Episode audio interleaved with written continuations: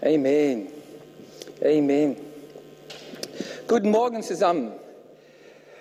Ich werde gerne jetzt mit unserem Predigt beginnen und hier euch alle eine Sache sagen, dass es heute Palmsonntag ist. Und wir feiern heute, dass Jesus ungefähr fünf Tage bevor er für uns starb, dass der in Jerusalem eingekehrt ist. Aber es stehen crazy Sachen in der Bibel. In der Bibel stehen manche Sachen, die wirklich crazy sind und schwer zu verstehen sind. Und das ist eine Geschichte, Palmsonntag und dann Karfreitag. Dass äh, fünf Tage bevor Jesus gekreuzigt wurde, fünf Tage bevor die große Menschenmenge geschrien haben, kreuzige ihm, kreuzige ihm.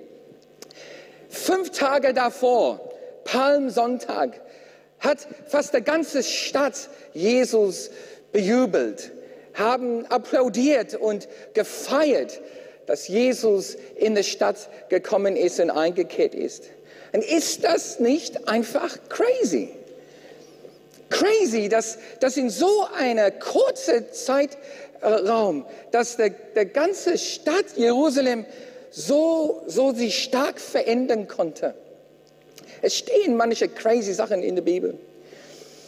Und welche eine, welche eine Welle von, von ähm, Ereignisse hat Jesus durchleben müssen? Der ist, der ist erstmal wurde er bejubelt und gefeiert und dann Feindschaft und, und Verfolgung und Kreuzigung. Und um überhaupt mit sowas klarzukommen, muss man reif sein. Muss, muss man eine, eine übernatürliche äh, Reife haben, sodass man nicht irgendwie aus dem Bahn geworfen wird. Und das war schwer. Heute stehen manche crazy Sachen in der Bibel. Steht auch dann, äh, auch in der Bibel, über, über Schwierigkeiten. Echt crazy Dinge. Und ich werde gerne das mit euch dann jetzt vorlesen in Jakobus, Kapitel 1, Vers 2 äh, bis 4. Steht irgendwas ganz Ganz crazy äh, in, in der Bibel. Ich lese das vor. Hier sagt dann Jakobus, haltet es für reine Freude, meine Geschwister, wenn ihr in verschiedene Weise auf die Probe gestellt werdet. Ihr wisst ja, dass ihr durch solche Bewährungsproben für euer Glauben und Standhaftigkeit erlangt. Die Standhaftigkeit wiederum bringt das Werk zum Ziel. Ihr sollt zu einer Reife kommen, der es an nichts mehr fällt und die keine Makel entsteht. Wie kann man sich freuen, wenn ich und wenn man auf die Probe gestellt wird, wenn ich geprüft werde?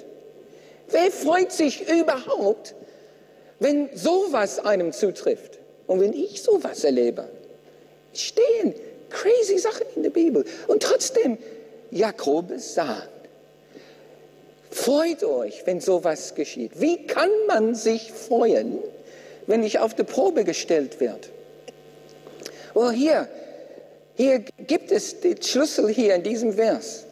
Man kann sich freuen, weil man weiß, was das Ziel ist und warum man auf die Probe gestellt wird und was das, was das bewährt und was das in einem tut, wenn man auf die Probe gestellt wird. Und das ist Reife. Wir werden auf die Probe gestellt.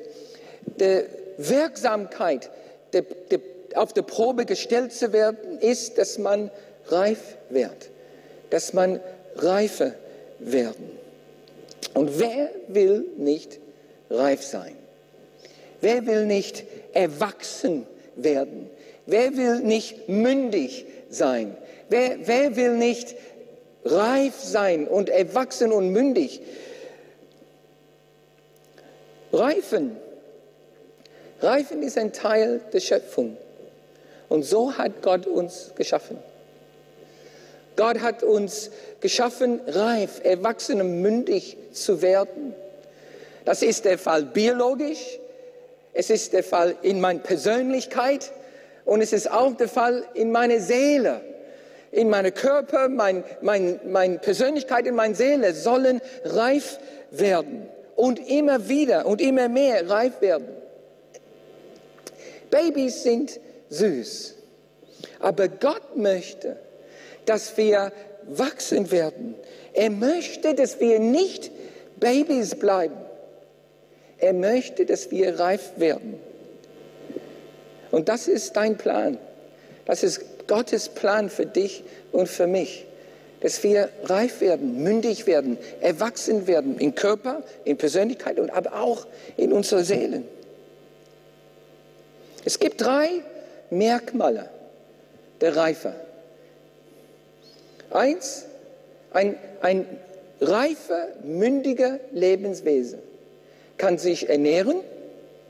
Zweitens, kann sich bewahren. Drittens, kann sich fortpflanzen. Drei wichtige Merkmale der Reife. Sich ernähren können, sich bewahren können und sich fortpflanzen können.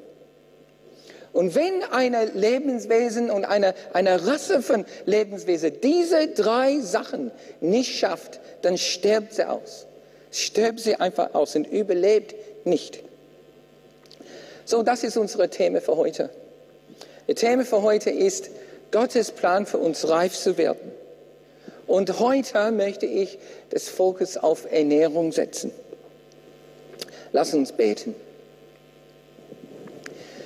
Himmlischer Vater, wir beten jetzt für dein Wort und sein, seine Wirksamkeit in uns, dass sein Wort Leben bringt und uns ernährt. Wir beten, dass, dass durch dein Wort, dass wir inspiriert werden für die kommende Woche, dass wir selber zugerüstet werden und, und auch Führung von dir bekommen und dass du uns veränderst innerlich so wir danken dir, dass du genau dieses bewirken willst in uns. Im Jesu Namen. Amen. Amen. Ein reifer Lebenswesen muss sich ernähren können. Sonst stirbt es aus. Sonst stirbt es aus. Es gibt, es gibt das Problem, dass man keine Ernährung kriegt.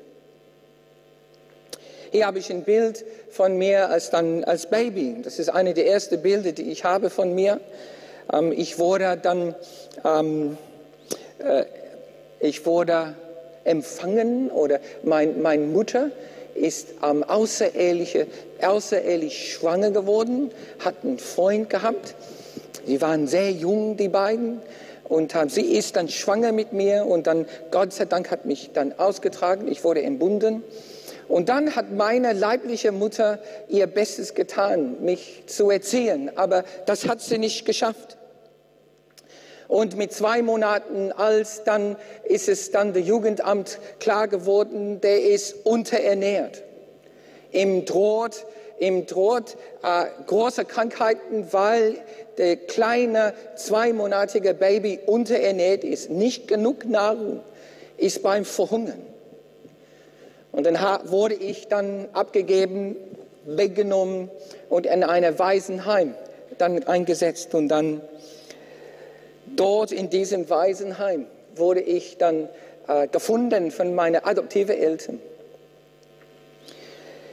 Das, da drohte die, und da erlebte man Unterernährung, nicht genug Ernährung. Und dann gibt es eine andere Art, und das ist die falsche Ernährung wenn man das falsche Essen dann zu sich nimmt und, und isst. Es gab eine, eine Sender und eine Art von äh, persönlicher äh, Dokument, äh, Dokumentar, äh, der hieß Super Size Me. Und da hat ein äh, Amerikaner dann entschieden, dass er ähm, so lang wie möglich nur McDonald's essen würde. Nur McDonald's. Und dazu hat er sich fest entschieden, dass wenn der zu der Theke geht, um zu bestellen, und der, der McDonalds-Mitarbeiter ihm fragt, ob er der XXL-Menü haben soll, der wird immer sagen, ja.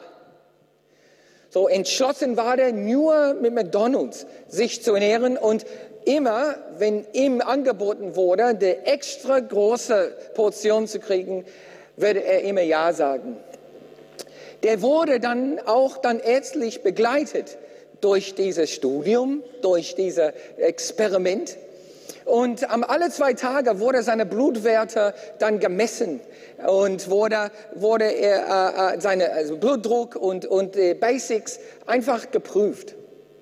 Und es wurde dann nach einer gewissen Zeit, so wie ich in Erinnerung habe, das war nach einer Woche, dann sind seine Blutwerte so abgestiegen, dass die feststellen konnten, dass also mehrere Hauptorganen in seinem Körper drohten abzuschalten, weil er sich so schlecht ernährt hat bei McDonald's in the Super Size Me, the Extra Large, dann äh, Bestellungsmuster. Äh, und er, er, er, der Arzt saß mit ihm hin und sagt, du musst mit dem Studium aufhören. Du bist hier am Sterben deine Leber, deine, deine Nieren, die, die schalten bald ab.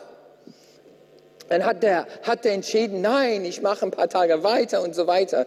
Bis irgendwann ist es klar geworden, das war eine Entscheidung, eine Entscheidung zwischen Leben und Tod. So, es gibt dann zum Thema sich ernähren keine Ernährung oder das falsche Ernährung. Du kannst physisch hungern und physisch dich falsch ernähren. Aber du kannst auch seelisch hungern und seelisch, seelisch sich dich falsch ernähren. Unsere Seele, unsere unsichtbare Selbst hungert, hat eine Hunger, so ähnlich wie unsere physische Körper dann hungert unsere Seele nach Nahrung. Und es braucht Nahrung. Welche Art von Nahrung ist unsichtbar? Könntest du dich fragen. Und hier, der, der Nahrung der Seele ist, ist, sind Sachen so wie Dasein, Liebe, Annahme, Sinn Bedeutung, Treue, Freundschaft. Die sind Beispiele für, für, für die, die Nahrung der Seele und unsere Seele hungert und durstet nach, nach solcher Nahrung. Und wenn es unterernährt wird, und wenn wir es falsch ernähren, dann werden wir krank, dann, dann droht das Verhungern, das, das Abschalten in unserem Leben. So, wo, wo kriegt man dann so eine Nahrung? Manche und viele von uns haben die gleiche Erfahrung gemacht wie ich, ich als, als Säugling oder wie der Amerikaner mit Super Size Me. Wir, wir sind unterernährt oder falsch ernährt. Entweder spüren wir das innerlich, dass wir verhungern und dass wir so ein großes Loch und Leere in uns haben. Wir denken, dass wir, dass wir bald, bald innerlich sterben werden. Und anderen von uns, wir, wir äh, ernähren uns falsch. Und, und die Suche nach Liebe, die Suche nach, nach, nach Dasein und, und, und, und Bedeutung wird, wird irgendwie vollgestopft mit, mit, mit Mitteln, die uns nicht weiterbringen, die uns krank machen. So, was ist dann der Antwort für, für die Ernährung meiner Seele, deine Seele? Weil, weil wie wir gesagt haben, um, um reif zu sein, um mündig zu sein, als Lebenswesen ist, ist sich ernähren und die, die Fähigkeit, ähm, meine Hunger äh, gesund und ausreichend zu, zu ernähren, entstillen, ist wichtig, sonst, sonst sterben wir aus. Und hier die Antwort ist Jesus.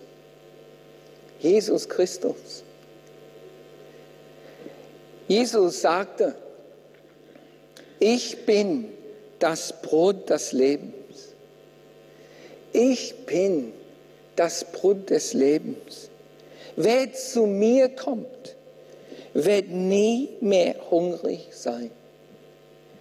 Und wer an mich glaubt, wird nie wieder Durst haben.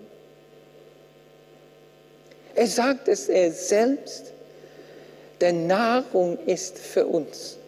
Meint er hier unsere physische Körper? Dass wenn wir zu ihm kommen, dass wir, dass wir physisch nie wieder hungern oder dursten werden? Nein, das ist nicht, was er hier meint. Hier spricht er über unsere Seele und der Hunger, der innere Hunger und Durst, die wir haben. Er kann dann unsere seelische Hunger stillen. In einer Art und Weise wie kein anderer und wie nichts anderes. Jesus allein kann unsere Hunger nach Dasein stillen. Unsere Hunger nach Liebe.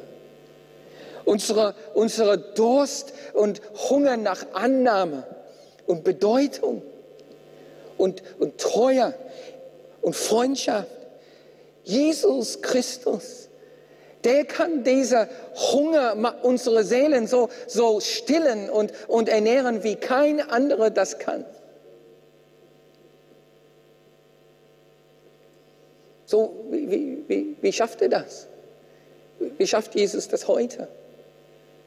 Weil ich, ich stehe hier und ich, ich kann euch sagen aus meinem Herz, das tut er für mich hier und heute. Weil, weil Jesus lebt, er, er ist dazu fähig, hier und heute den Hunger und der Durst unserer Seelen zu, zu stillen, zu ernähren, zu füllen. Und das, das Hungerloch, der in, in jedem gibt, zu erfüllen. Aber wie? Wie schafft er das? Und wie kann ich überhaupt das erleben? Unsere, in unser physisches Leben dann gibt es dann, gibt es dann Lebensmittel, Zutaten, ähm, die man dann lernt, wie man das vorbereitet und kocht und, und zu sich nimmt. Man lernt Gabel und Messer, man, man lernt ähm, Stäbchen, man lernt, wie, was Reis ist, was Paste ist, was, was Fleisch ist, was Gemüse und, und, und, und jede Menge in unser physisches Leben und wie man unterscheidet zwischen gut und schlecht, ähm, äh, gesund und ungesund. Aber wie, wie bekommen wir das, das Lebensmittel von Jesus selbst? Wie erleben wir, äh, wie er meine Seele satt macht und, und ernährt? Es fängt an, dass wir uns beschäftigen und dass wir seine Worte, sein Reden suchen. Die Ernährung unserer Seele fängt an, indem wir herausfinden, was Jesus zu uns sagen möchte. So fangen wir an, der Hunger und Durst der Seele zu ernähren. Die Worte Jesus, was er sagt. Denn dein Wort hat Kraft. Was er sagt, was er spricht, was er, was er anweist und wie er uns berät, das ist Futter für die Seele. Sein Wort ist, was unsere Seele ernährt, was er sagt. So ich, ich beschäftige mich mit das, was er sagt. Ich mache mich auf der Suche nach seiner Meinung, nach seinem Rat, nach, sein, nach seinem Reden zu mir. Ich, ich nehme Gottes Wort der Bibel, wo, wo er schon so viel gesagt hat. Und ich schlage es auf. Und mein Vor, äh, Vorschlag ist, wir schlagen es auf in, in der ersten Evangelium, in, in der Anfang des Neuen Testament. Matthäus, Markus, Lukas, Johannes. Diese Bücher, wo, wo viele seiner, viele Rede von Jesus, viele ähm, Meinungen von Jesus schon klar dargestellt sind. Und ich schlage es auf und ich komme dann zu seinem Reden. Das, was er gesagt hat. Und ich stelle meine Fragen. Ich stelle meine Fragen. Und ich sage Jesus, ich habe Fragen. Hier ist meine Frage. Und wir dann lesen in sein Wort, in diesem Wort. Und wir erleben, wie Jesus zu uns spricht, hier und heute. Erzähle ihm deine Nöte. Nicht nur die Fragen, sondern da, wo ich Not habe. Da, da wo, ich, wo ich Schmerzen habe, da, wo ich nicht weiter weiß. Erzähle ihm, erzähle ihm unsere Nöte und dann, und dann suchen wir das, was er zu uns sagen möchte.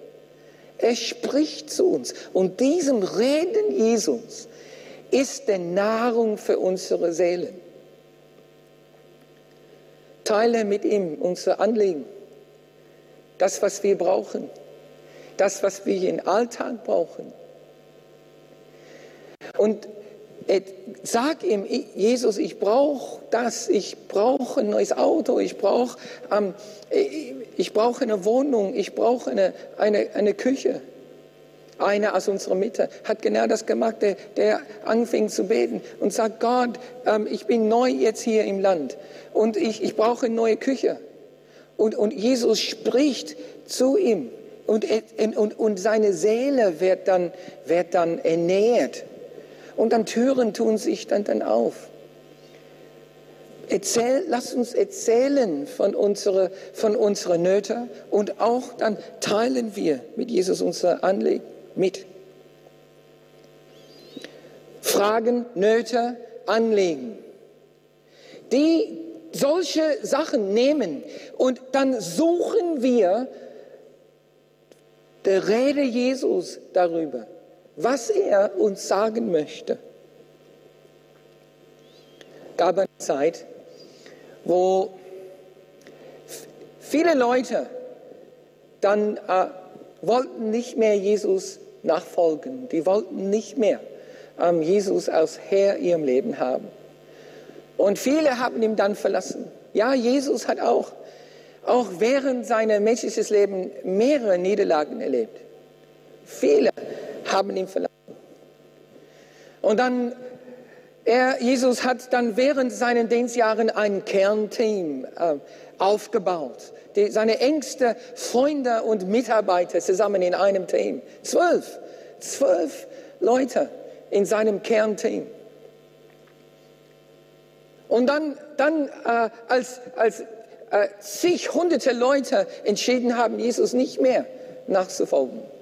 Und gesagt haben, du bist nicht mehr mein Lehrer, du bist nicht mehr mein Rabbi. Ich, ich, ich gehe jetzt meinen eigenen Weg. Und während die das gemacht haben, drehte Jesus zu seinem engsten Freunde und sein Kernteam, seine geistliche Familie, die Zwölf. Und er stellt selbst dann die Zwölf die Frage, möchtet ihr auch gehen? Möchtet ihr auch mich verlassen? Und dann, vielleicht war der Älteste von diesen zwölf. Vielleicht war, war der der Älteste. Und das war Petrus. Und Simon Petrus antwortete Jesus und sagte er Folgendes. Und ich wage es zu sagen, dass es wohl möglich eine Aussage aus seiner Seele geworden, gewesen ist. Und hier sagt er folgendes in Johannes Kapitel 6, Vers 68. Herr, zu wem sollen wir dann gehen? Du hast Worte, die zum ewigen Leben führen. Jesus, wo sollen wir dann hin? Mag sein, dass alle anderen gehen, aber, aber wir wissen, dass, dass deine Worte sind, sind Fütter für unsere Seele. Dass, dass deine Worte sind anders wie, wie bei anderen. Jesus, wo sollen wir sonst hin? Wir, wir wissen, dass, dass bei dir, da, da wird unsere, unsere Seele dann ernährt, da, da werden wir innerlich satt, da, da bekommen wir von dir Leben. Und es war nicht nur Leben hier und heute für meine Seele, sondern ewiges Leben ist in deine Worte. Wo, wo sollen wir hinein? Wir bleiben. Und ich stelle mir vor, der, der, der dreht sich um und, und, und weiß, dass er sich zum Sprecher macht für die, für die gesamte geistliche Familie an der Kernteam Jesus. Nein, wo wir, es gibt keiner wie du. Keiner, der, deren Worte so, so geprägt sind, so, so anderes sind. Worte, die in eine andere Dimensionen irgendwie sich schweben und wirksam sind. Die, welche Dimension? Die Dimension meiner Seele, mein inneres Sein. Denn Jesus, deine Worte, die geben mir Dasein. Deine Worte, die, die geben mir Bestimmung und durch deine Worte erlebe ich, erlebe ich eine, eine Liebe, der, der in diesem Welt nicht, nicht, überhaupt nicht vorstellbar ist.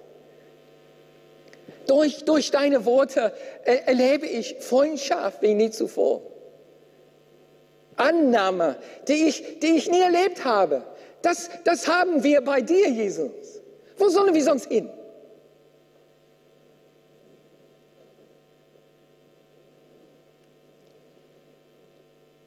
Und seelische Reife.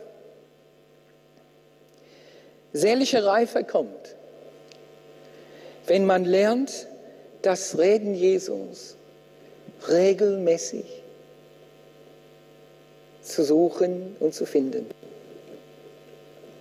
Seelische Reife kommt, wenn ich die Worte Jesus regelmäßig zu mich nehme dass ich Regel, eine Regelmäßigkeit in meiner seelischen Nahrungskultur dann erlebe, praktiziere, umsetze.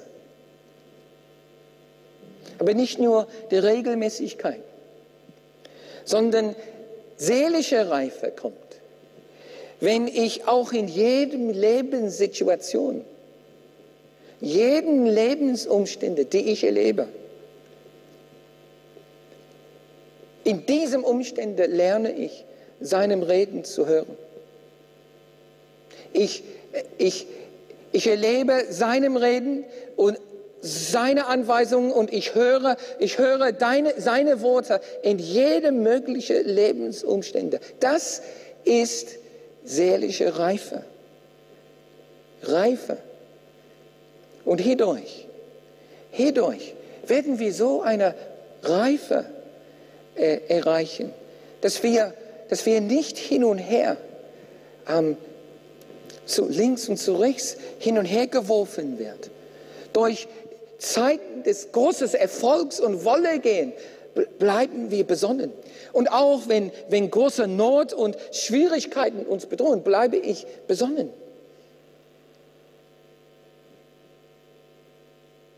So, ähm, Philly, magst du jetzt auf die Bühne kommen? Die Band kann kommen auf die Bühne.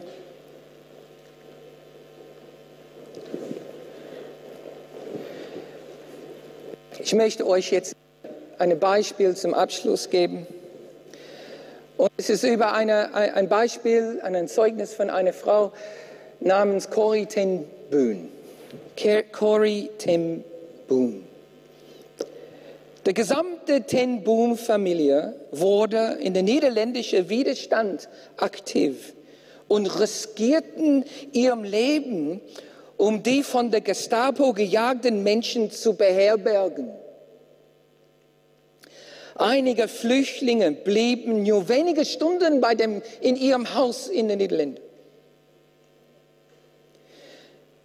Während anderen mehrere Tage mussten bleiben bis ein anderes sicheres Haus gefunden werden konnte.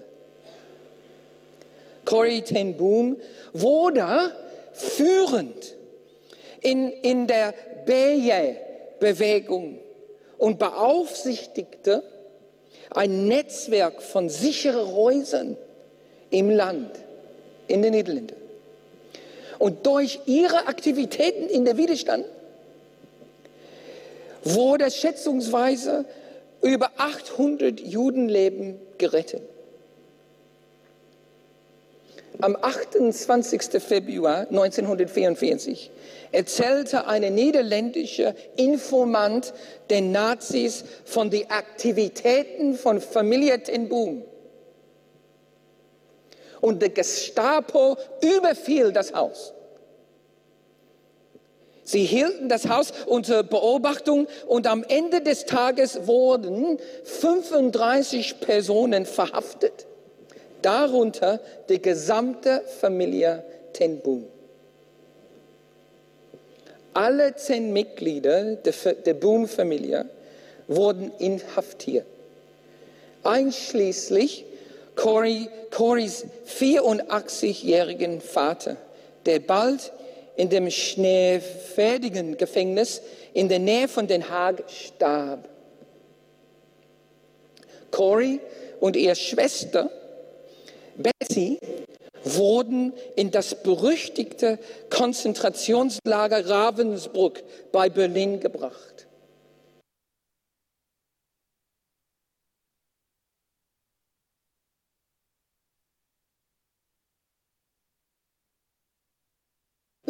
Tage später wurde Cori aus nicht vollständig bekannten, irgendwie mysteriösen Gründen freigelassen. Sie hätte sich selig verhungern können. Sie hätte in ihrer Seele so verhungern können oder sie, sie hätte sich so krank ernähren können mit Hass oder Bitterkeit und Wut. So, was, was das einem tut, da, da droht, da droht der, der, der innerliche Hungersnot. Aber stattdessen war sie selig reif.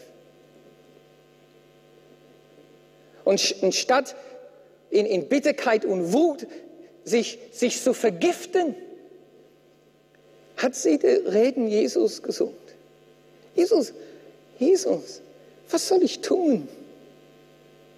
Was soll ich tun jetzt, dass ich frei bin? Was, wie soll ich über meine Feinde denken? Wie, wie soll ich über die, die meine Familie getötet haben? Wie soll ich mich fühlen? Wie, wie soll ich denken? Wie soll ich, wie soll ich handeln? Wie soll ich, wie soll ich vorgehen? Und, und man, man würde wissen und man weiß, man wäre berechtigt. Man wäre berechtigt gewesen, Gerechtigkeit und, und sogar Rache zu suchen.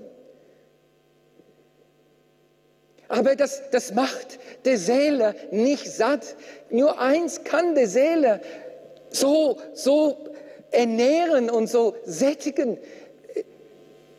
Das sind die Worte Jesus. Und Jesus sprach zu ihr, ja, durch, durch die Bibel, durch das Evangelium. Vergebe, Cori. Vergebe. Und nicht nur vergeben, liebe dein Feind und bete für dich, die dich verfolgt haben. Aber du sagst, du sagst was, was soll das? das? Das ist nicht wertlich, das ist nicht, was, was man, man denkt, wäre normal, wäre gut, aber, aber das ist der Punkt, wenn Jesus sein Wort spricht, ist es in, in eine andere Dimension, eine andere unsichtbare, aber kraftvolle Wirksamkeit.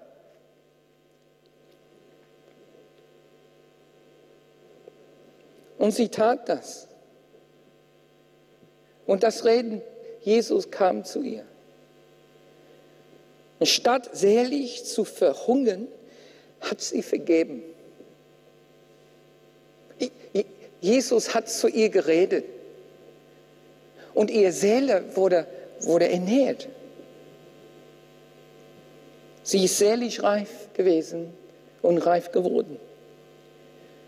Corrie ten Boom, kehrte nach dem Krieg in die Niederlande zurück und richtete ein Rehabilitationszentrum für Überlebende von Konzentrationslagern ein, in dem, christlich, in dem christlichen Geist, in, durch diese Reden Gottes, dann hat sie, dem die so ergeben war, nahm sie auch diejenigen auf, die während der Besatzung mit den Deutschen zusammengearbeitet haben. Welche eine Reife. Nein, ein mündiger Lebenswesen muss sich ernähren können. Es sagt in Habakkuk Kapitel 3, Vers 17. Zwar blüht der Feigenbaum nicht, der Weinstock bringt keinem Ertrag, der Ölbaum hat keinen Oliven, die Kornfelder keine Frucht. Aus dem Fisch sind die Schafe verschwunden. Kein Rind mehr steht in den Ställen. Und dennoch, und dennoch will ich jubeln über Yahweh. Will ich jubeln über Gott. Will mich freuen über den Gott meines Heils. Die Freude beibehalten, wenn sonst alles in meinem Leben schief geht, das ist wahre Reife. Amen.